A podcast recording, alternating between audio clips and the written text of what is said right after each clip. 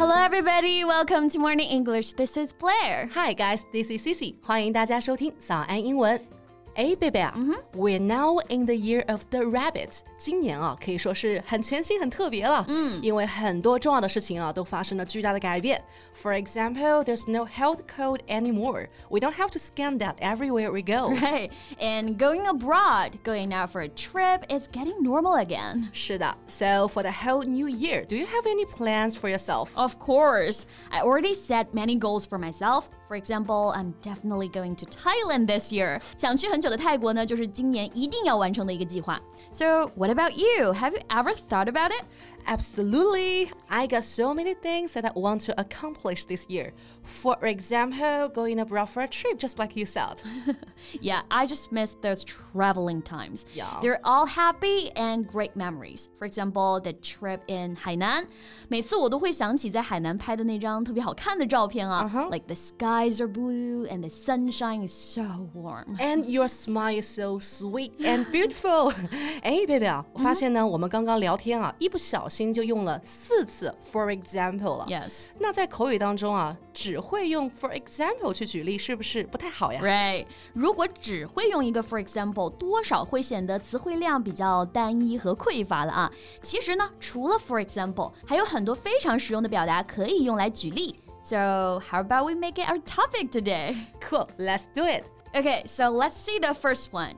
For instance. Instance, I N S T A N C E. Instance means an example of a particular kind of situation，也就是例子这个意思啊。嗯，然后 for instance，它在牛津词典上的解释就是 for example，所以基本上 for instance 和 for example 是可以换用的。 OK，那我们来看一个例句啊。嗯，I can play quite a few musical instruments.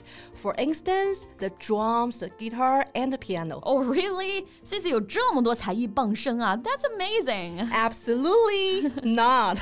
只是举个例子啦。鼓呢，我还是不会的。I've always wanted to learn that though. Well, actually, I want to learn all the musical instruments, mm -hmm. including violin and cello. Oh, that's a lot. Yeah. 真的是有很多的爱好哎。对。哎，那刚刚用到的这个举例的表达就是 including, I N C L U D I N G. So it's used for saying that a person or thing is part of a particular or amount. 有包含的意思，所以呢也可以用来举例。对啊，比如说呢，有一篇外刊当中啊就有这样一句话：The digital world also harbors new risks, including cyberbullying and sexting。对，哎，这句话的意思就是说，数字世界也潜藏着新的危机，比如说网络霸凌和调情短信。那这里用的就是 including 来引出来 cyberbullying 网络霸凌和 sexting 调情短信这两个例子。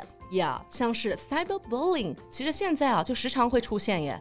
I think maybe platforms such as Weibo and Douyin need to do more to prevent that. Right, but I don't think that's easy. 毕竟现在在网络上抨击、评论他人的门槛太低了。Yeah. 那你刚刚就用到了一个很好的例子啊，such as 这个也是口语当中会用到的一个非常高频的表达。对的。Okay, so Blair, mm -hmm. I heard that you know four languages such as Japanese and English. Is that true? Um, where did you get that message?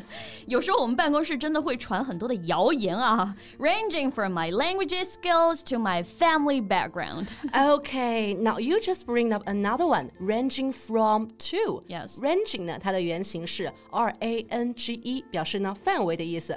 Ranging from to 表达的啊，就是包含了什么到什么，所以呢，也可以用来举例子。对，像之前啊，关于王力宏嫖娼就有一篇这样子的文章。So two days after the famous crooner announced he was divorcing his wife, Lee posted a nine-page response on Instagram, alleging a long list of Leehom's indiscretion, ranging from infidelity to prostitution. 也就是说啊，著名歌手王力宏呢宣布离婚的两天之后，他的前妻李静蕾啊在 ins 上发布了长达九页的控诉信啊，指责呢他有出轨和招妓这些不检点的行为。对，然后这里作者就是用了 ranging from to 来引出不检点的行为，indiscretion 的两个例子，infidelity 出轨和 prostitution 招妓。是的，然后像最近啊，我不是在带早安的同学们学习美剧《Desperate Housewife》吗？嗯，里面啊也有这样一句话。Dr. Albert Goldfine was the most accomplished marriage counselor in the city. He had dealt with problems ranging from substance abuse to infidelity to domestic violence. 啊，那这里是说这位叫做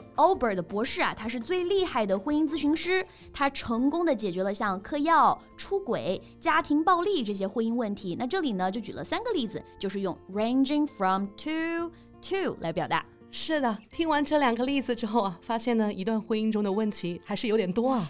No wonder people tend to get married late 单身酷，单身拽，单身不怕被人甩。诶，那今天呢，我们就来最后啊，再看一个同样可以用来举例的表达，就一个单词，而且我们口语当中出现的频率也极高。Say say，就是我们说话的这个 say 吗？ exactly 就是说话的这个 say s a y。比如啊，我们通过一个例子来看一下，对于网络游戏风靡，外刊呢就有这么一句报道：Indeed, their game use may be a symptom of some other underlying problem, say social phobia or depression. 啊，这句话的意思啊是说呢，人们现在沉迷游戏， 可能呢是其他深层问题的一些表现啊。嗯，比如说什么样子的深层问题呢？这里就用 say 举了两个例子：social phobia 社交恐惧症和 depression 抑郁。是的。哎，那我们今天就讲了这么多可以用来替换 for example 的表达。 Yeah 那我们最后再来带大家一起回顾一下。For instance, including, such as, ranging from to and say. 是的，那你还知道哪些也可以用来举例的英文表达吗？欢迎来留言框和我们交流哦。And so that's all we have for today. So thank you so much for listening. This is Cici. And this is Blair. See you next time. Bye. This podcast is from Morning English. 学口语就来早安英文。